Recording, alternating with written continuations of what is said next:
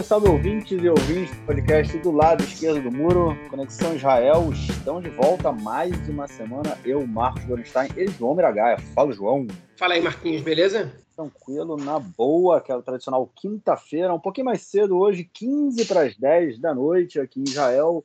É, começando a gente chegando perto do verão, né? Entramos aí no, no último mês da primavera. E a coisa ficando quente, né, cara? Muito quente por aqui, pelo menos essa semana. Para o final de semana agora, a previsão é de mais é, que, que, a temperatura aumente ainda mais, a gente possa chegar até, até um. A gente já traduziu como é que fala xará, João? Nunca sei, né? Chama é, uma onda de, é uma onda de calor. Uma onda de calor, né? Eu acho que é um, mor, um mormaço levado ao extremo, vamos dizer assim, né? Quente pra cacete. É gostoso quando, quando o xará quebra também, na verdade, né? Porque dá, a noite fica bem fresquinho, isso é bem gostoso. Mas enfim, essa é a previsão para o final de semana. E na política e na sociedade a coisa continua esquentando também.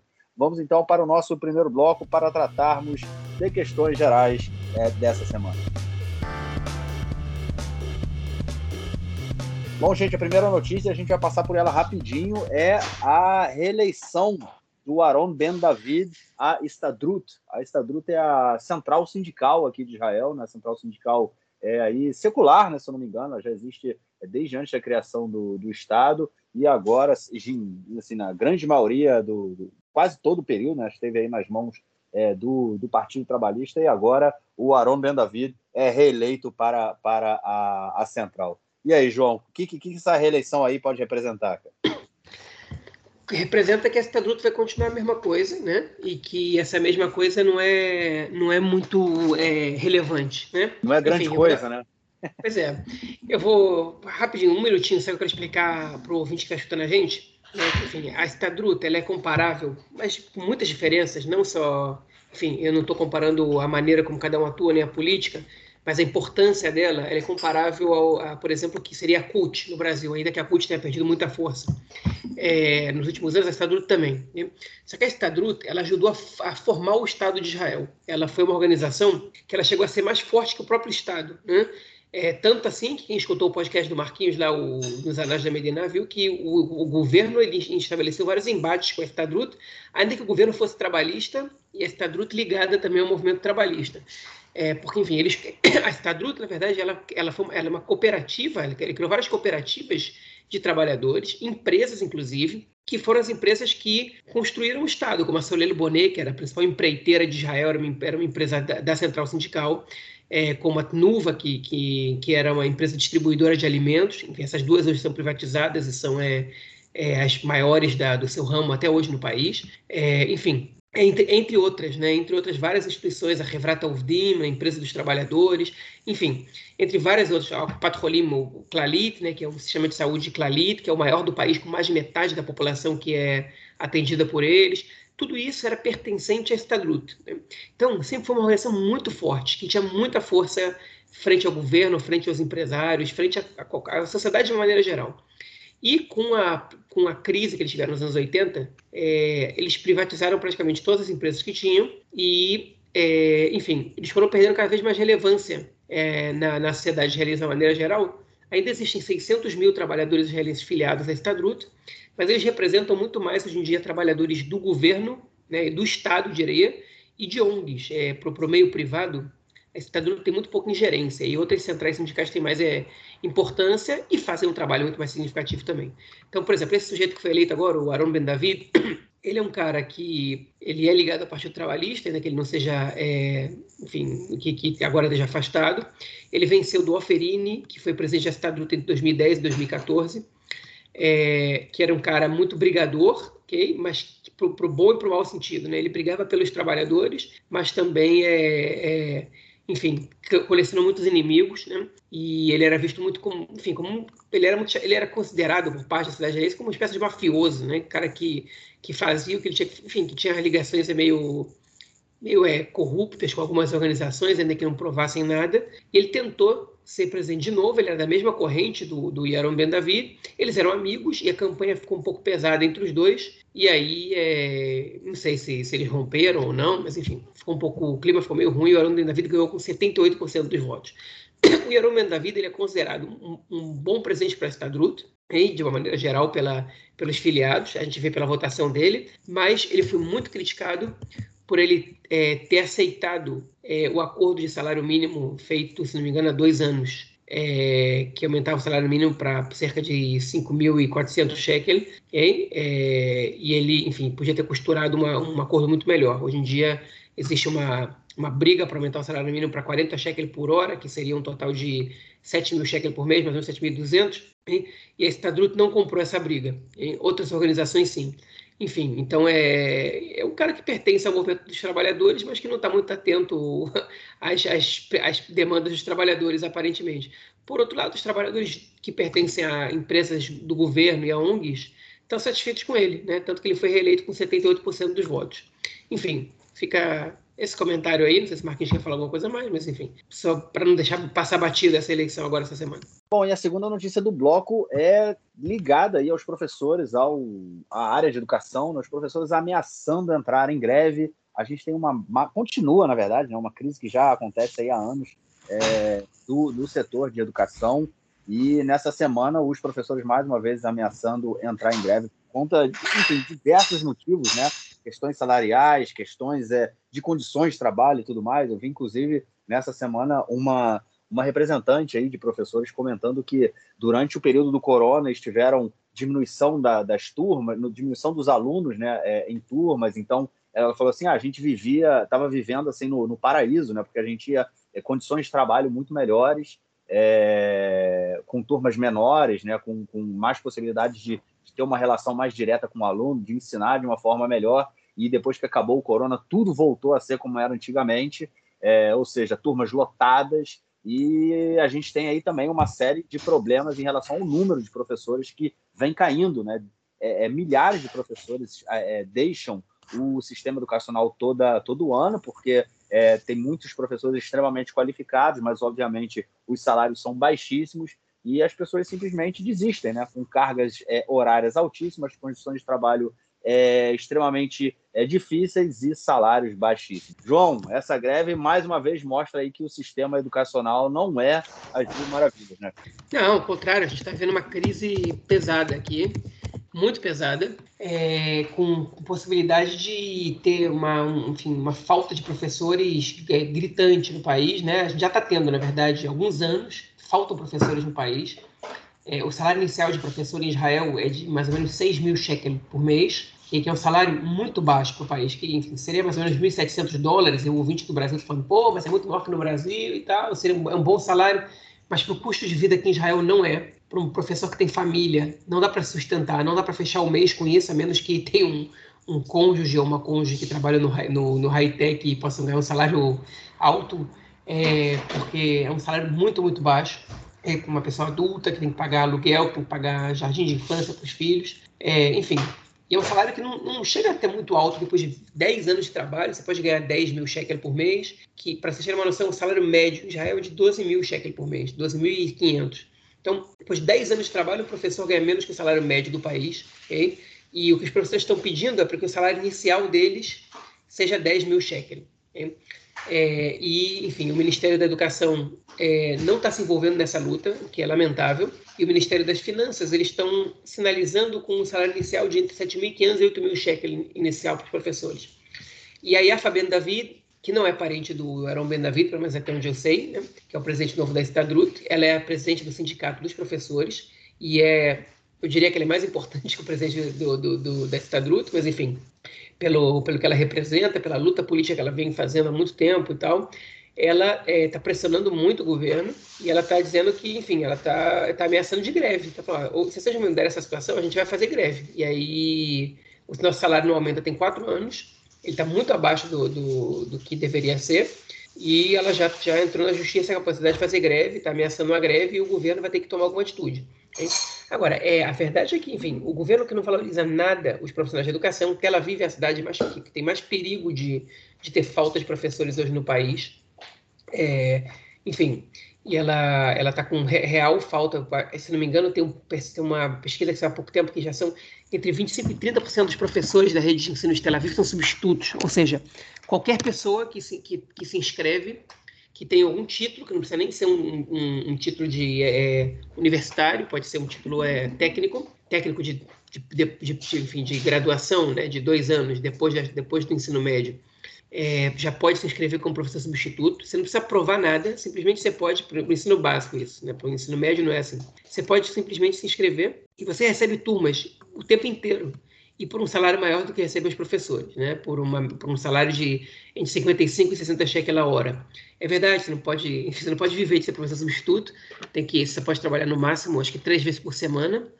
Mas, enfim, essa é a situação que a gente está vivendo. É, e se o Estado não fizer alguma coisa, não melhorar as condições de trabalho dos professores, que já tem uma tarefa muito difícil, que aí, principalmente depois da corona, é, quando os pais começaram a, a, a participar das aulas em casa dos filhos e a opinar e a ficar classificando professores pelas aulas em Zoom que eles davam, que nem eram preparados para isso, mas enfim.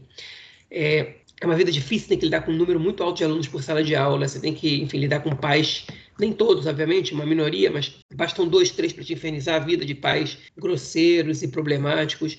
Você tem muito trabalho para fazer em casa, tem que preparar prova, corrigir prova, enfim, lidar com alunos que, que, que não têm interesse no estilo de, de educação formal do país atualmente, que estão totalmente ligados à tecnologia e a educação ainda não, não acompanha isso.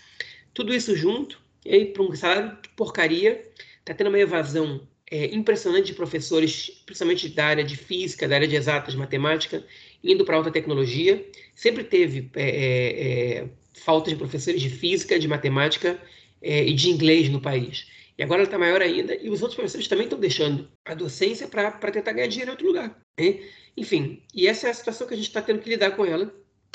E o governo parece que vive outro mundo. Né? E começou uma campanha da sociedade civil agora para apoiar a luta dos professores. E isso pode ser que, que mude um pouco essa situação. Né? Quando a sociedade se junta, pode ser que isso gere alguma, algum resultado mais positivo, pelo menos. Eu não confio na gestão Lieberman para tratar os professores da maneira como, como eles merecem. Mas eu confio que a sociedade civil pode melhorar a situação dos professores.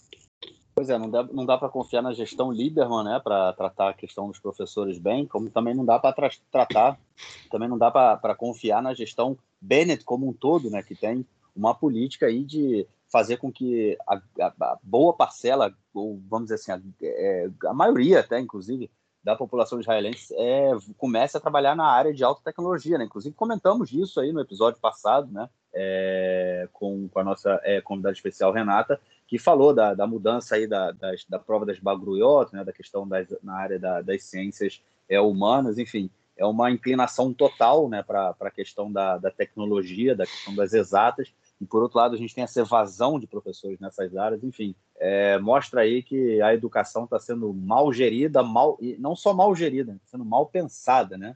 O futuro ele está sendo negligenciado mais uma vez. Bom, vamos então à nossa próxima notícia do bloco, que ainda é ligada à área de educação, mas no caso a educação é, universitária, porque essa semana houve uma manifestação na Universidade é, é, Ben Gurion, que fica na cidade de Beersheba, é, gerando aí uma que gerou uma, uma, uma polêmica muito grande, que foi a manifestação de alunos árabes é, naquela, né, nessa universidade tem, uma, tem um número de alunos árabes muito grande, né, até porque é, fica no Negev, né, que no deserto, no sul do país, e tem uma população é, é, árabe né, muito grande, e houve manifestações com bandeiras da Palestina que foram autorizadas, inclusive, é, pela presidência do, do, da universidade, e agora o presidente vem sofrendo aí ameaças, né? ainda não, não, não foram ameaças de morte, já estava ouvindo isso no rádio, inclusive agora, é, que não eram, não foram ameaças de morte direta, e por isso, por isso a, a, a polícia não está se metendo, mas ele vem sofrendo ameaças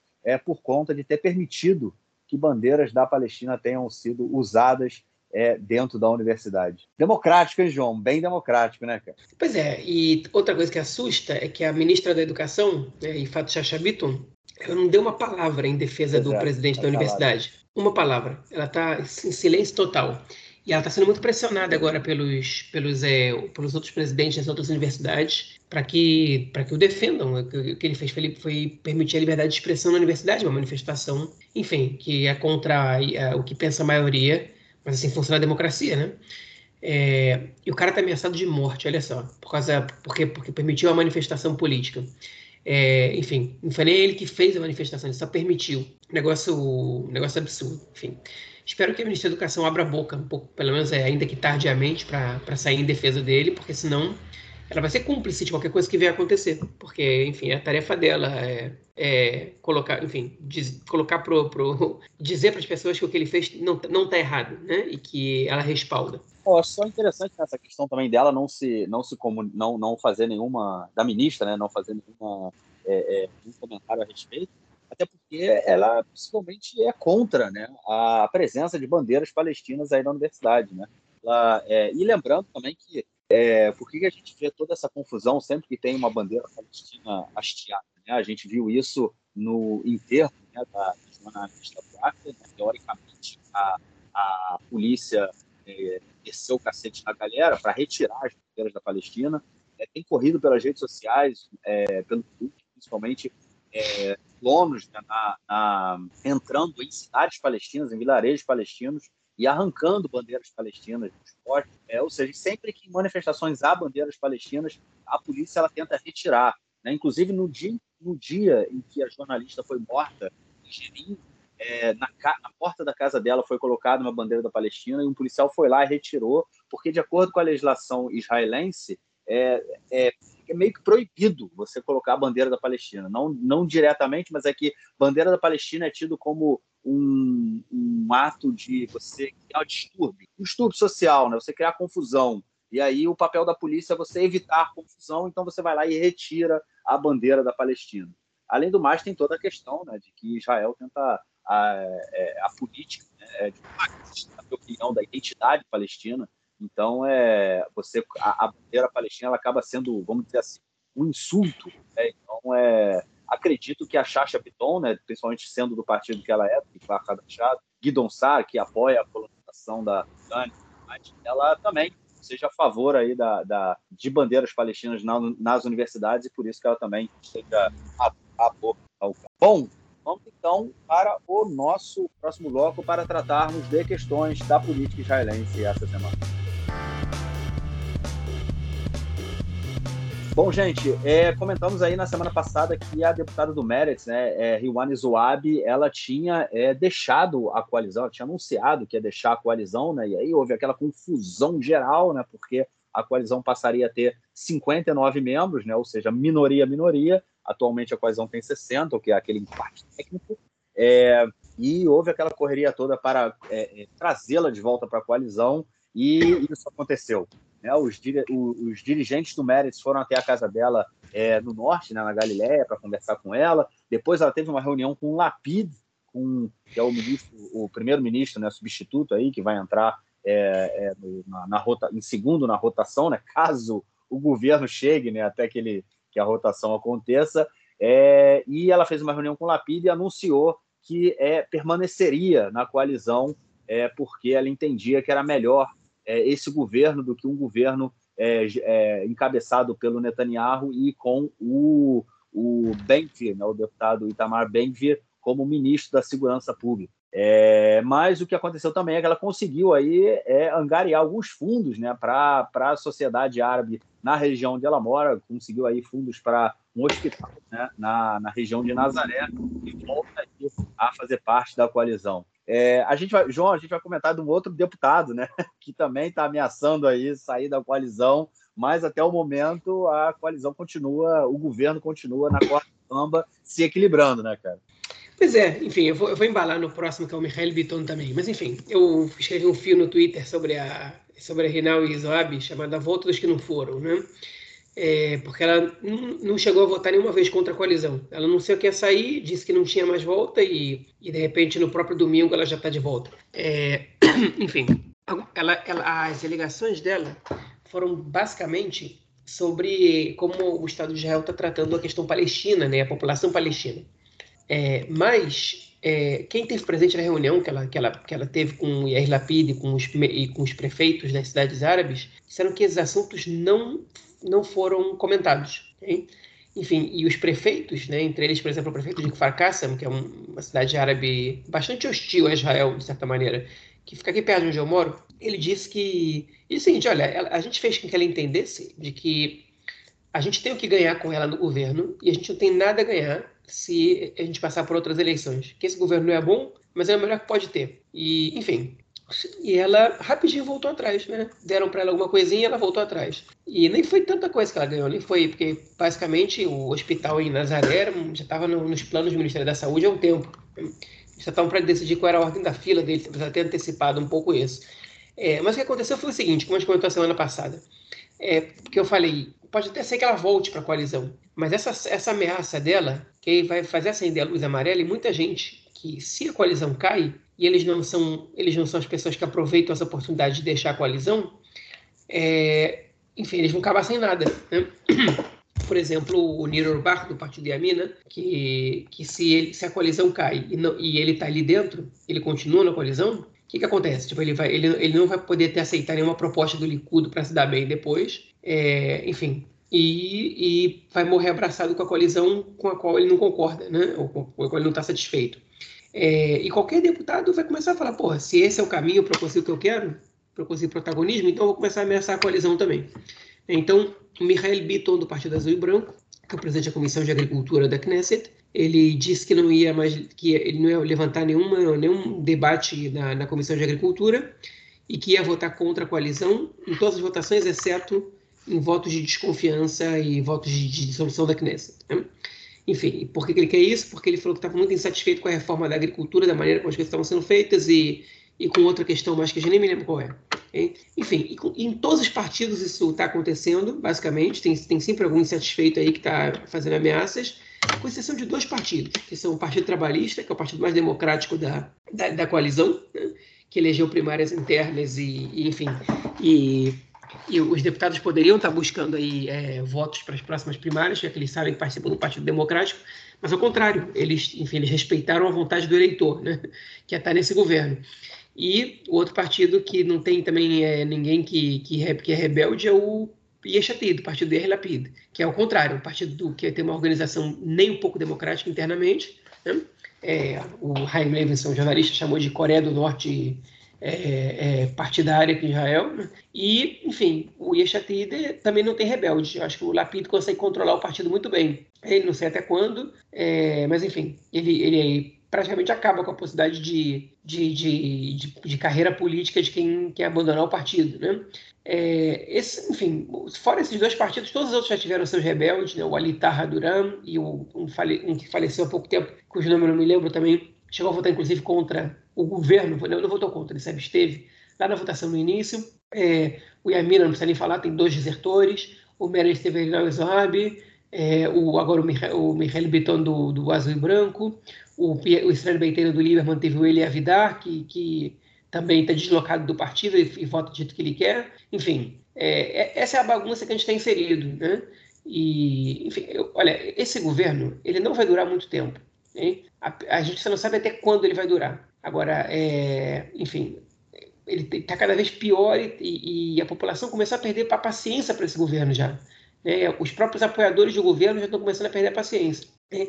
E alguns eleitores também estão muito descontentes com, com alguns partidos especificamente. E, e essa da Ariane Zoab, ela colocou o Meredith abaixo da, da cláusula de barreira na última pesquisa feita. O Meredith teve 2,5% dos votos, quando o mínimo para ultrapassar a cláusula tem que ser 3,25%. Né? Ou seja, o Meredith, é, com essa, enfim, o escândalo foi antes dela voltar para o governo. Foi uma pesquisa apresentada na, na última sexta-feira, é, feita e apresentada na última sexta-feira. Mas, enfim, é, esses partidos perdem credibilidade. Agora, por outro lado, mesmo com o Meredith não passando a cláusula de barreira, nessa pesquisa, o, o, o, o bloco do Netanyahu não tinha maioria para formar o governo. Então, enfim, é, a gente não sabe se eleições realmente vão dar para o Netanyahu alguma possibilidade de, de melhoria nessa situação. Né?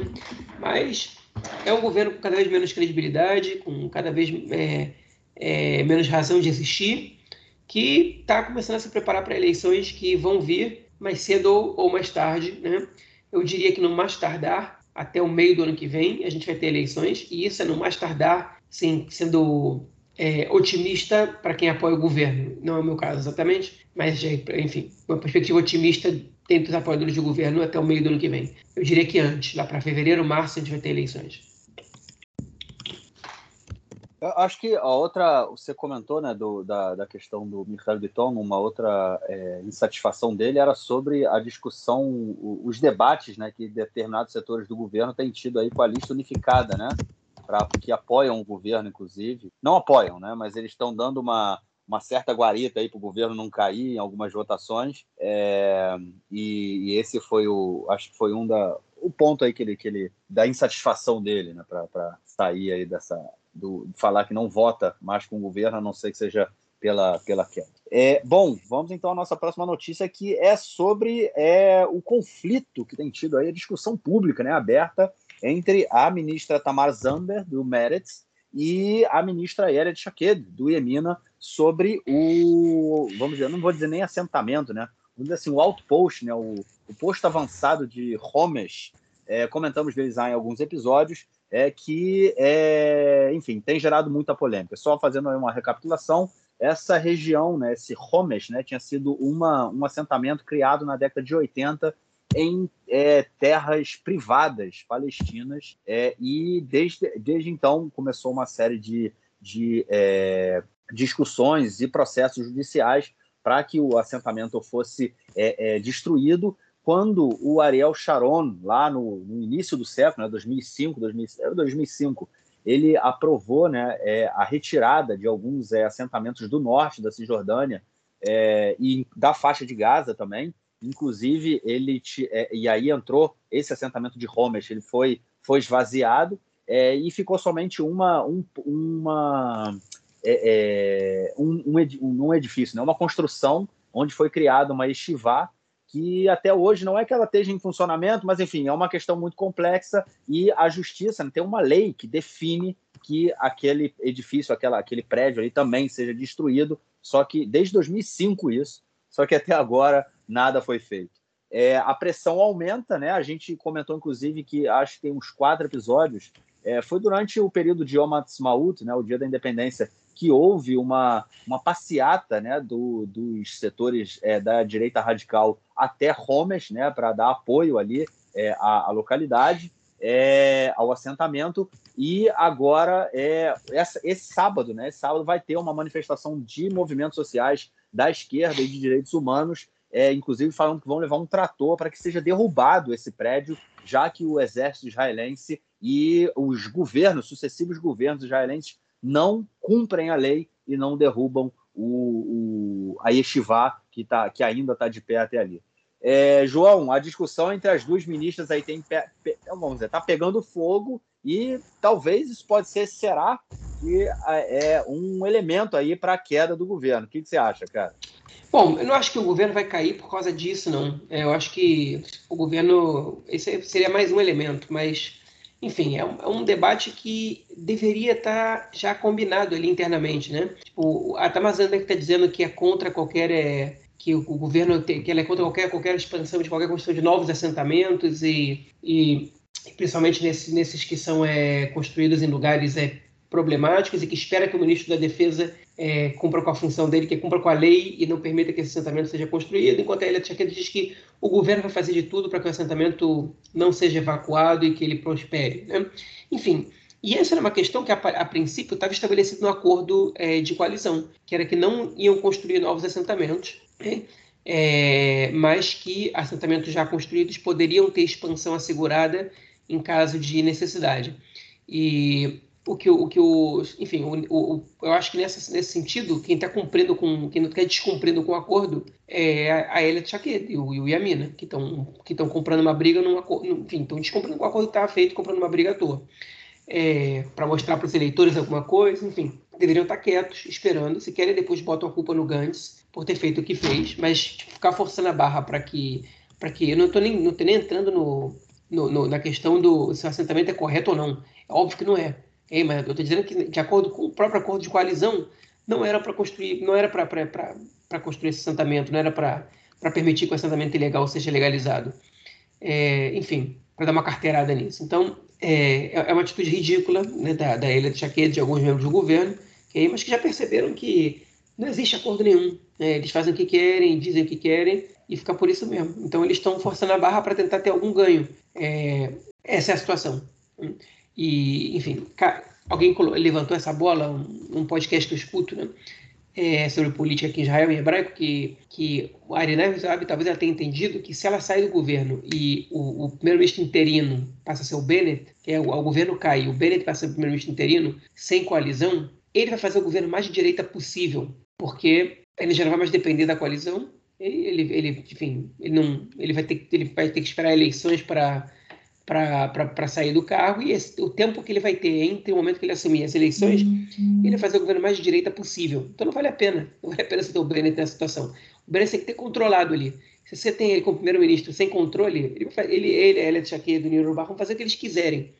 É, capaz até de declararem a anexação da, da Cisjordânia. Então, é perigoso que eles podem fazer. Eles não estão muito dispostos a nem obedecer as. Não o Bennett, o Bennett está tá obedecendo direitinho a, o acordo de coalizão, mas os, os correligionários dele não. Né? E esse é o perigo. Pois é, vai ser interessante acompanhar o que vai acontecer nesse, nesse sábado com essa é, passeata, manifestação, né, até, até Homes com, a, com esses movimentos aí de direitos humanos, é, para ver o que, vai acontecer. Até porque também tem, é, é, houve é, depoimentos do Lapi, do Gantz, é, da, da, obviamente da Tamazander, dizendo que tem que destruir, que não dá, não dá mais para eles continuarem ali, né? Até porque os palestinos que tentam chegar nas terras deles são impedidos pelos colonos, são apedrejados pelos colonos, são agredidos pelos colonos e fica sempre, né, por aí, né? Nada acontece. Bom, vamos então à nossa próxima notícia do bloco, é, ainda aí na área da política, que é sobre a, é, a lei né, que dá uma bolsa de estudos para os é, para uma parcela dos soldados, vamos dizer assim, né? são os chamados é, Lohamim, né? são os soldados combatentes. A gente tem vários cargos no exército, né? É, e parte deles são soldados que é, ficam ali na, na linha de frente. É, e esses soldados, eles é, foi aprovado então essa semana uma lei para que eles recebam uma bolsa de estudos, né, para é, para a universidade depois que eles terminam o, o seu período aí de quase três anos de serviço militar. É, comentamos na semana passada que o Likud não queria é, aprovar essa lei, não queria votar né, a favor dessa lei, é, porque, obviamente, é, era uma lei que é uma lei muito, vamos dizer, popular, né, porque é, o, o, exército né, acaba sendo uma coisa sagrada aqui em Israel, então uma lei é, que fala do que dá um benefício desse é, para os soldados, né, uma lei muito bem vista pela sociedade, para os ex-soldados, no caso, né, é uma lei muito bem vista pela sociedade. O Likud não queria dar esse ponto para o governo, o governo não tinha maioria para aprovar essa lei, dependia, é, no caso do Likud, para que é, essa lei fosse aprovada, é, e aí muita confusão aconteceu. É, primeiro teve uma, uma como chama, uma é, é, vazou, né, um áudio de uma reunião do Likud é, da deputada Miri Regev, né, que é de um baixo nível absurdo, né, falando que é, para que ele, o que o objetivo deles era basicamente assim, né? Para que o objetivo deles era derrubar o governo, então ela não teria nenhuma, é, é, não teria nenhuma dor de barriga no caso se tivesse que votar contra é, é, soldados, contra é, mulheres estupradas, contra deficientes físicos, porque no caso o objetivo maior era derrubar o governo, né? Ou isso aí foi vazado, que gerou um mal estar absurdo ela se recusou, inclusive, a pedir desculpa, falou que é, quem tinha que pedir desculpa era a pessoa que vazou essa, o que ela falou, e não o, ela, né, por ter falado isso. E depois o Likud, o Likud falou que não tinha como votar nessa, a favor dessa lei. Acabou que chegaram a um acordo. A lei previa é, que os soldados receberiam é, dois terços né, é, de, do valor né, da universidade como bolsa de estudo, né, cerca de 67%.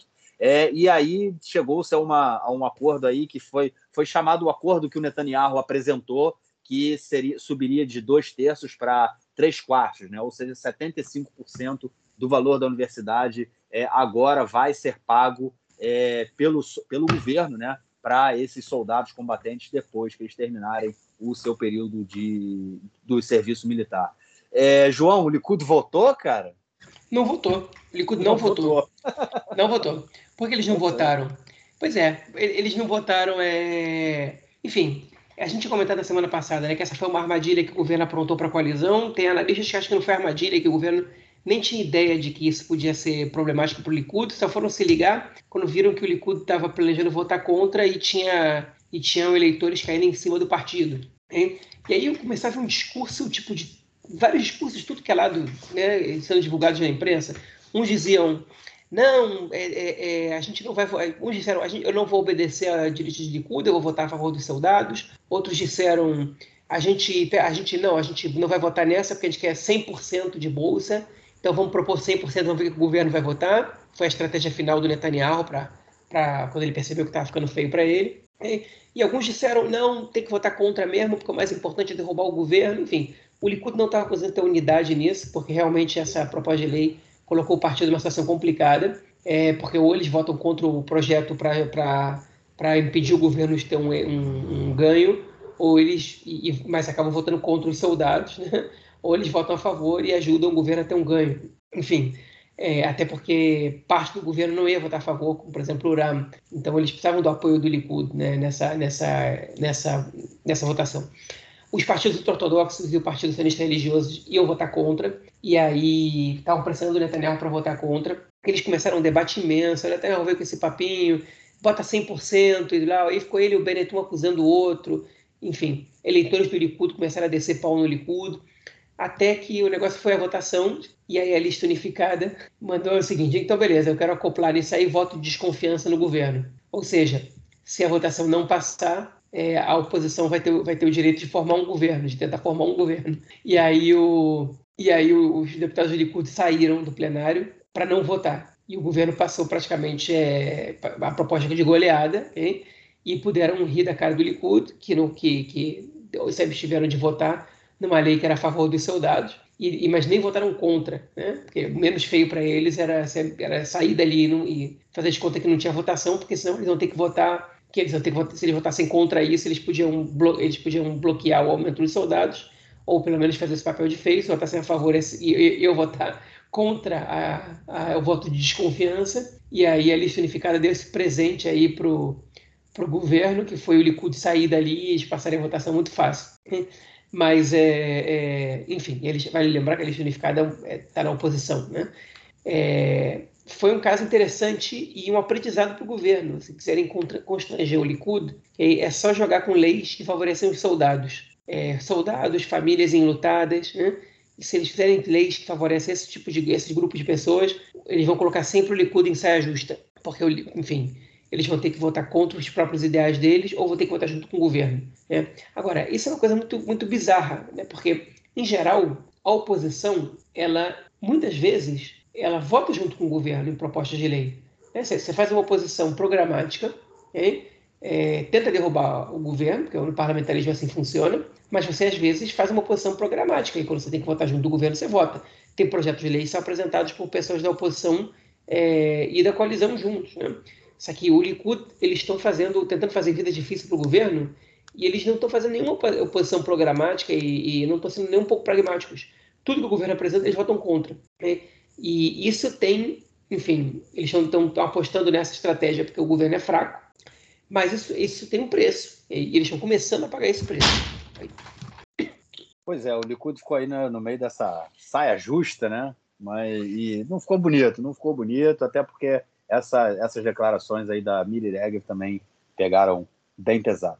E a última notícia desse bloco é sobre uma célula terrorista que foi descoberta aí pelo Shabak, né, pelo Serviço de Segurança Interno aqui de, de, de Israel, em Jerusalém Oriental, que tinha como um dos objetivos é matar o deputado Itamar Benvir, né, o fascista carranista ele aparentemente estava ali na linha de frente, né, de, é, como o primeiro alvo dessa célula, é, que obviamente, e é obviamente, né, o Itamar Ben-Gvir aproveitou a cena para se fazer de culpado, fazer, fazer de culpado não, desculpa, para se fazer de coitado, né, fazer ali aquele papel de coitadinho, é, independente de ser um cara que incita constantemente contra a população árabe de Israel, é, e não só de Israel, dos territórios ocupados, enfim, com a população palestina de uma forma geral, é um dos maiores incitadores, lembrando que na guerra do ano passado, há quase um ano, né, é, é, quando teve o país entrou num, num clima de, de, emergência muito grande, um clima, uma tensão muito grande por conta é, de diversos embates entre judeus e árabes né, em diversas cidades. É, o Benvir foi de, é, o, o, o, chefe de polícia falou que o, o Benvir era o principal incitador, né? Inclusive chamando aí, é, se não me engano, chegou a chamá-lo de terrorista, falando que ele era o principal ali é, incitador de toda essa confusão. É, se fez coitado agora, né, cara? Pois é, o negócio é que deram para ele armas para ele, para ele, para ele, para o discurso dele, né? É, chamando os árabes de bárbaros e isso e aquilo e, e, e tem um plano para ele ser assassinado, porque dessa vez é, a própria polícia desmembrou uma, essa gangue que que estava planejando aparentemente assassinar o Bengvir, né? O que eles fizeram? Eles entraram em contato com um habitante de Hebron, o Bengvir, ele mora é, ali, né? Eu não tenho certeza se é em Hebron ou se é em Kiryat Arba, que é... Ele, que acho é um... que ele mora em Hebron. Pois é, ele morava em Kiryat Arba com certeza. Talvez ele tenha mudado para Hebron. Hebron moram 600 judeus. Então, é, pois é, ele entrou em contato com 600 judeus entre uma população de 250 mil palestinos. 25 Cara, mil, 25 mil. 25 mil, não, Hebron tem 250 mil habitantes. Ah, não, ah, não, 25 mil é na área judaica de. Não, porque é, é porque é dividido, né? Tem a área judaica de Hebron que, é, quer dizer, a área israelense de Hebron, vamos dizer assim, né? É, a área israelense tem 25 de Hebron, mil palestinos e 600 judeus. 600 judeus, isso. E, a população, que é 10% da população da cidade de, em geral. Pois é, e essa gangue, essa gangue pediu para um, um habitante específico de Hebron passar para eles informações sobre é, os momentos que o Ben-Gvir sai a pé, não de carro, né? porque aparentemente ele tem carro blindado, tem seguranças particulares, então quando ele sai a pé, para que pudessem fazer a execução dele. E aí, enfim, é, é, tentativa de assassinato é um problema, realmente. Tipo, ele, ele ia ser vítima de um, de um, de um ato bárbaro, ok? Um ato bárbaro do qual ele já, ele já foi entusiasta muitas vezes, né? O Ben-Gvir, por exemplo, ele, ele, quando era jovem ainda, ele quebrou o símbolo da Mercedes do, do Rabin, okay? e, e deu entrevista dizendo, do mesmo jeito que, eu, que a gente pegou a Mercedes dele, a gente vai chegar nele também. Okay? Uma clara ameaça de morte ali, um pouco antes do Rabin ser morto. Né? Enfim, e ele é, não, não, não, é, enfim, não, esconde nem um pouco é, as intenções dele, é, é, que não são mais nobres do que a dessa gangue. É, a questão é que agora ele virou vítima, né? E isso, isso realmente, realmente passa a ser um problema para a polícia, ok? E para a gente aturar o Ben-Gvir agora se colocando como vítima, o Ben-Gvir agora vai ganhar segurança forçada, reforçada por causa, causa dessa ação. E vale lembrar também que o Rabino Meir Kahan, né, que é o mentor espiritual dele, ainda que ele, que ele hoje negue ser carranista, né, é, ele foi assassinado é, nos Estados Unidos também por um militante, enfim, da, do nacionalismo palestino. Então, é, não é, existe precedente no caso desses, né? Os palestinos não, não costumam dar muito mole para gente que nem o Ben-Gvir com o discurso dele. É, não, enfim, então é estamos aí nessa situação bastante problemática, bastante delicada. É, essa, enfim, é, é, essa, essa situação coloca dá, dá, dá, também muita, enfim, dá muita moral para o Ben-Gvir, coloca ele numa situação de vítima e dá moral para o discurso dele, né? Porque esses, os atos de barbárie, de assassinato é, de uma pessoa, elas acabam reforçando o discurso de gente que nem o Ben-Gvir. Então é uma pena, uma pena que seja dessa maneira. Dá, dá para afastar o bem-vindo da política de outras maneiras. É, e agora o que eles estão fazendo é só colocar ele mais. É, dar mais força ainda para ele, que, diga-se de passagem, o partido dele está crescendo entre 50% e 70% na, na, nas pesquisas que a gente tem visto. Pois é, né? E sem sombra de dúvida, com, como a Zoab falou, né? É, que ela não gostaria de que o Ben-Gvir fosse ministro do interior. É, sem sombra de dúvida, num próximo governo, caso né, o Netanyahu, umas próximas eleições, caso o Netanyahu volte a, a montar o governo, o Ben-Gvir vai ter um papel aí de fundamental importância, principalmente com esse, com esse aumento né, do partido, é, e possivelmente vai assumir um ministério é, que não vai ser fácil. O país vai ficar realmente nas mãos um piromaníaco psicopata. É, bom, vamos então ao nosso próximo bloco para tratarmos de questões da política externa dessa semana. Bom, e a primeira notícia do bloco é sobre o assassinato de um coronel da Guarda Revolucionária do Irã, o Hassan Sayad Kodoayari. É, espero ter o nome dele corretamente. Foi morto essa semana no centro de Teherã, à luz do dia e a tiros é um assassinato nem um tanto é, assim, é, é, é, os últimos é, atentados né que tem que foram contra militares iranianos né, não foram é, audaciosos né vamos dizer assim de uma, forma ou de outra fica cada vez mais distante da acordo nuclear irana, cara. Pois é, ainda mais se a gente considerar que Se a gente considerar ainda mais que é, é, essa semana os Estados Unidos é, se negou a retirar, é, a retirar a Guarda Revolucionária Iraniana da lista de organizações terroristas, né? E isso afastou o acordo nuclear, da, enfim, de, de, se tornar prática. E Israel, por um lado, né, publicamente você tem essas comemorações, mas na, na prática é, o governo está muito preocupado com isso, né, pelo que a gente tem é, visto de apurações de repórteres especializados, né? É, porque o acordo nuclear, lamentavelmente, é, é a melhor possibilidade, lamentavelmente eu digo, porque ele aparentemente não é, não é a melhor possibilidade de todas, mas aparentemente é a melhor possibilidade que Israel também tem. Ele, ele poderia ser melhor, mas não tem nada melhor que, que ele na mesa agora para pegar. É isso que, a isso eu me refiro. Enfim, é, esse caso, só que eu, que eu acho curioso é que a, a imprensa norte-americana divulgou que Israel comunicou aos Estados Unidos sobre esse assassinato, que foi Israel que fez. Israel foi lá e cobrou né, da, do New York Times quem disse isso, porque a gente nunca disse isso para ninguém. Né? Então, Israel está tentando é, é, negar participação nessa, nessa execução. O que é estranho, porque em geral Israel não nega nem confirma e não se mete no que a imprensa divulga. Né? E hoje, curiosamente ou não, morreu outro membro do, do, do alto escalão é, do, da Guarda Revolucionária, mas aparentemente num acidente caseiro.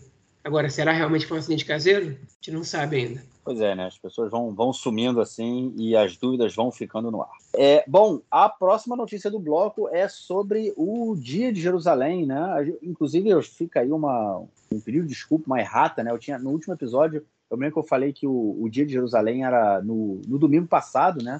Ou seja, quase uma, uma semana atrás, aqueles ouvintes vão estar ouvindo, vai ser é, é, no sábado, né? É, e eu me enganei, o dia de Jerusalém é nesse próximo domingo, é, é o dia em que é, é, comemorado, vamos dizer assim, a reunificação da cidade, quando o Israel, a, na Guerra dos Seis Dias, há 55 anos atrás, é, ocupou é, a parte né, oriental da cidade de Jerusalém, né, que era a Jerusalém jordaniana, que inclui é, a Cidade Velha.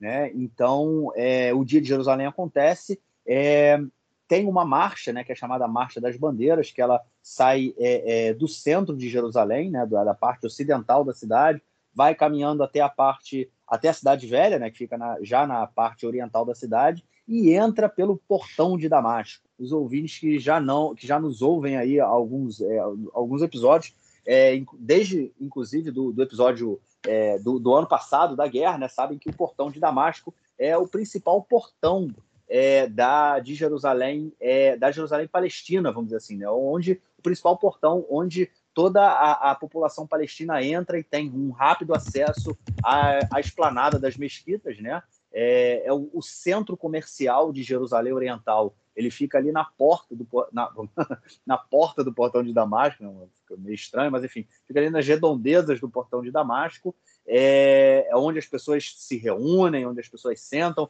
onde sempre tem confusão é, durante o Ramadã, quando a polícia impede né, que a população palestina fique por ali. É, e foi essa marcha das bandeiras que é, gerou aí a guerra do ano passado, né? Quando, as, quando a marcha das bandeiras entrou ali, começou e foi em direção a Jerusalém, ao portão de Damasco, o Hamas lançou foguetes em direção a, a, a Jerusalém. A marcha foi paralisada é, e começou o, o, ataque israelense a Gaza e a confusão toda que eu comentei ainda há pouco também é, dentro aqui de Israel.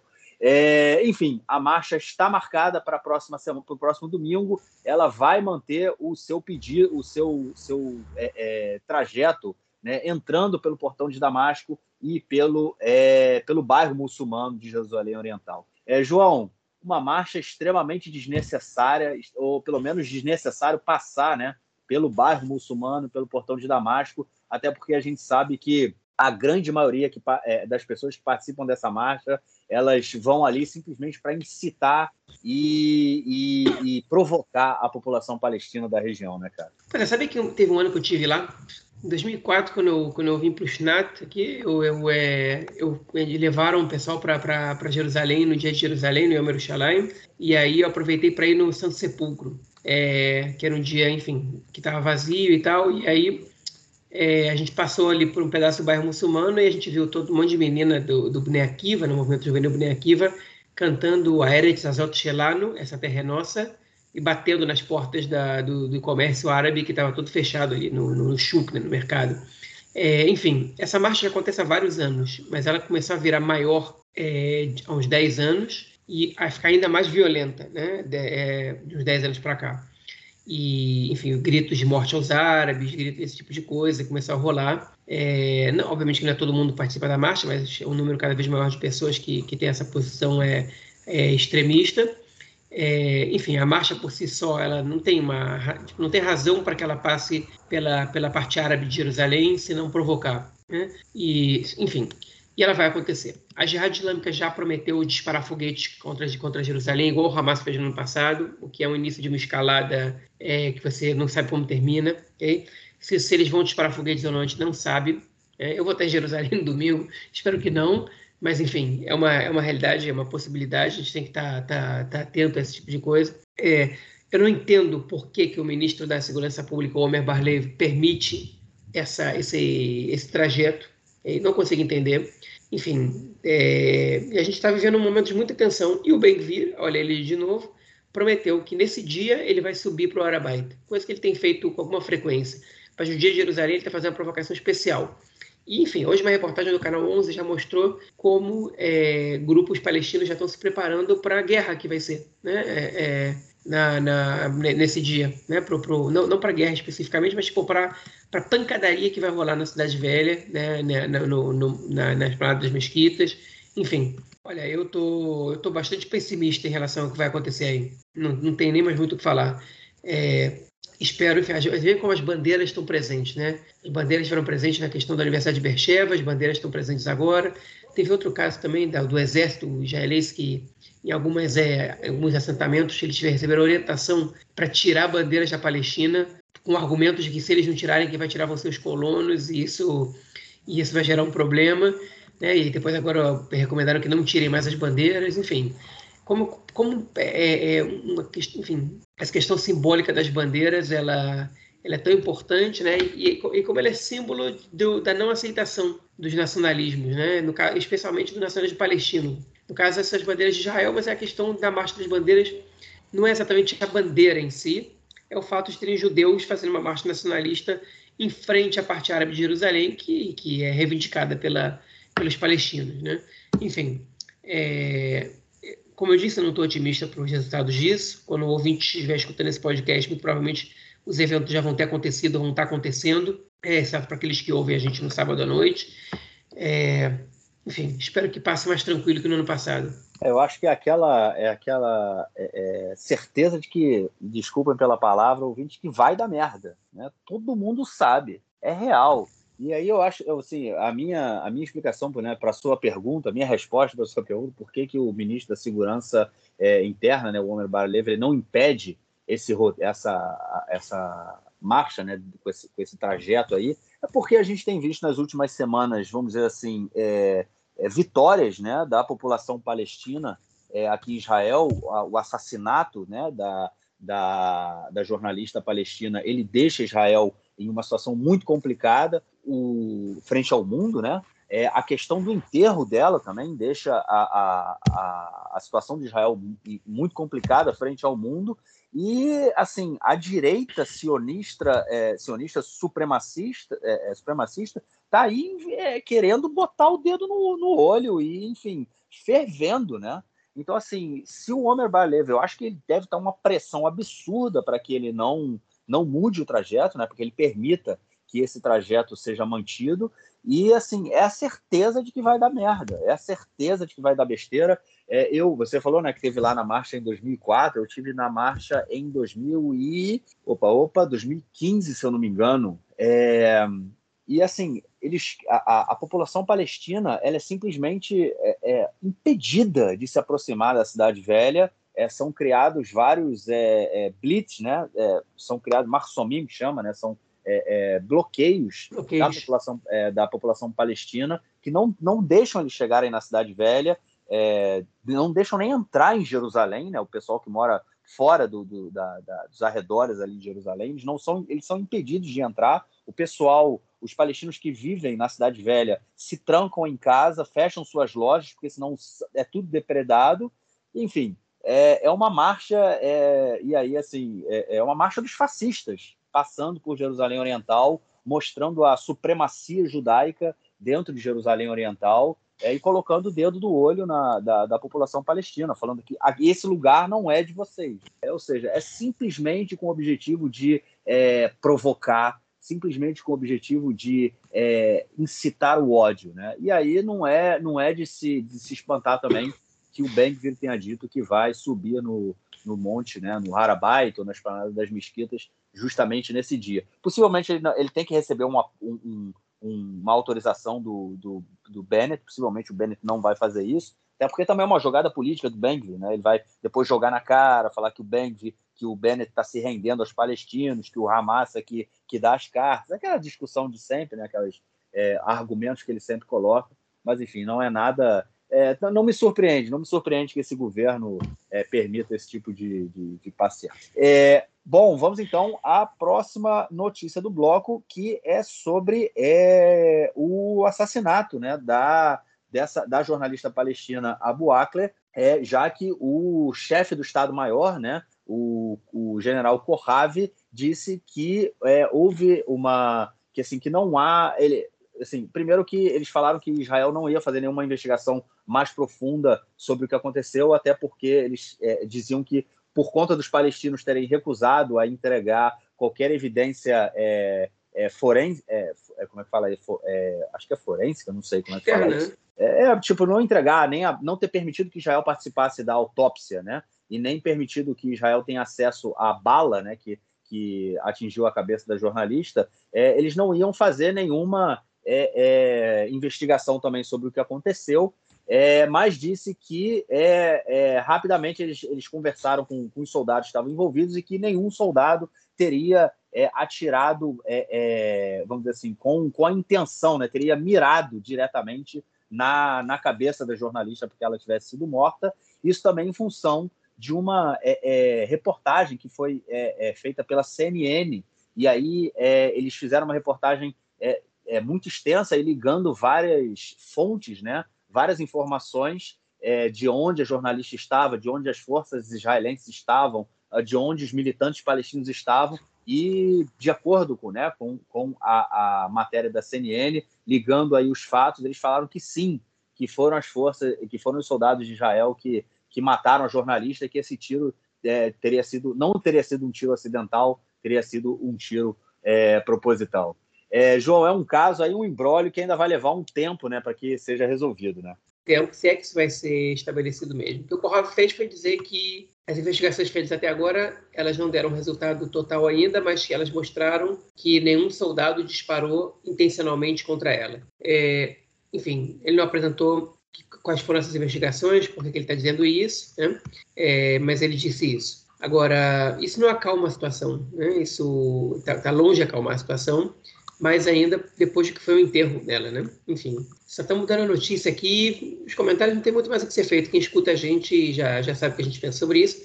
Aliás, eu queria também agradecer aos nossos ouvintes, que o nosso episódio é, enfim, na, na semana do enterro da, da, da jornalista Shirina Boakle foi o nosso episódio mais escutado até agora, do, do lado esquerdo do muro, desde que a gente lançou o podcast. Então, enfim, é, mais inclusive do que o episódio da guerra do ano passado. Então agradeço aí a vocês pela audiência, pela divulgação. É, enfim, espero que a gente tenha melhores notícias para dar no futuro. É isso. Vamos então ao nosso próximo bloco para ouvirmos o comentário do camarada Nelson Gurd. Manda, mestre.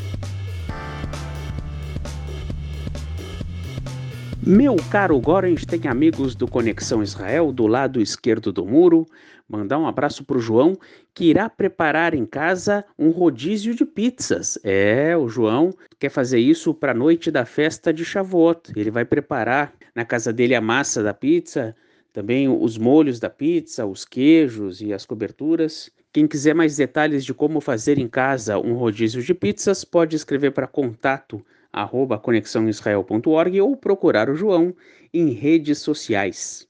Apoel Bercheva, grande Apoel Bercheva, campeão da Copa Israelense de Futebol Masculino. É, o Apoel Bercheva, vice-campeão da Liga, enfrentou o campeão da Liga, bicampeão da Liga, na final da Copa Israelense, que é mata-mata. Participam times de várias divisões de Israel. Jogo único, papapá, vai subindo a cada fase. A final foi no estádio T de Kolek, em Jerusalém, sempre em campo neutro, ou no Ted Kolek, em Jerusalém, ou no Estádio Nacional de Ramat Gan. 2 a 2 no tempo normal e nos pênaltis 3 a 1 para o Apoel Bercheva. Lembrando que de Bercheva para Jerusalém dá mais ou menos uma hora e meia, uma hora e quarenta, e de Haifa para Jerusalém dá quase duas horas também. Então metade do estádio estava branco e vermelho com a torcida do Apoel Bercheva, metade estava branco e verde com a torcida do Maccabi Haifa. Foi uma festa muito bonita, nos pênaltis 3 a 1 para o Apoel Bercheva depois de 2 a 2 no tempo normal. Uma festa fantástica e o Apoel Bercheva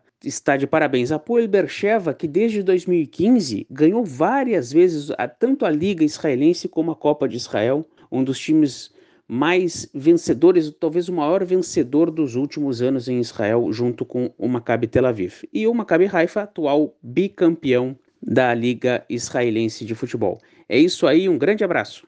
Valeu, Nelson, obrigado pelo seu comentário. Feliz da vida aí, né, com a vitória do Apoel Berecheva né, na Taça de Israel, um evento aí no, no estádio é, TED, em Jerusalém. Bom, só queria então é, é, fazer um comentário sobre um nosso ouvinte, né, o ouvinte Paulo Almeida, que mandou aí uma mensagem é, fazendo um comentário sobre o que eu falei no, no último episódio sobre Israel não ser uma república, é, e ele foi checar, Israel sim é uma república parlamentarista. Ele não fez o comentário comigo, ele fez o comentário com o João, porque ele falou, pô, o Marquinhos é professor de jiu-jitsu, e ficou meio com medo, porra, Paulo, porra, Paulo. Eu sou, eu, tem gente que vem brincar comigo quando eu falo que sou professor de jiu-jitsu, fala, pô, então não vou nem brincar contigo.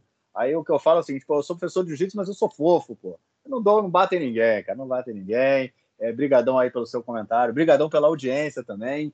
É, e sempre que, que eu cometer um lapso desse, sinta-se à vontade para comentar comigo, cara. Pode deixar que eu não mordo, não, cara. Pode deixar que eu não mordo. É, João, algo mais a declarar ou a gente fica por aqui, cara? Ficamos por aqui. Tu não morde, mas dá mata-leão, pô. Qual é?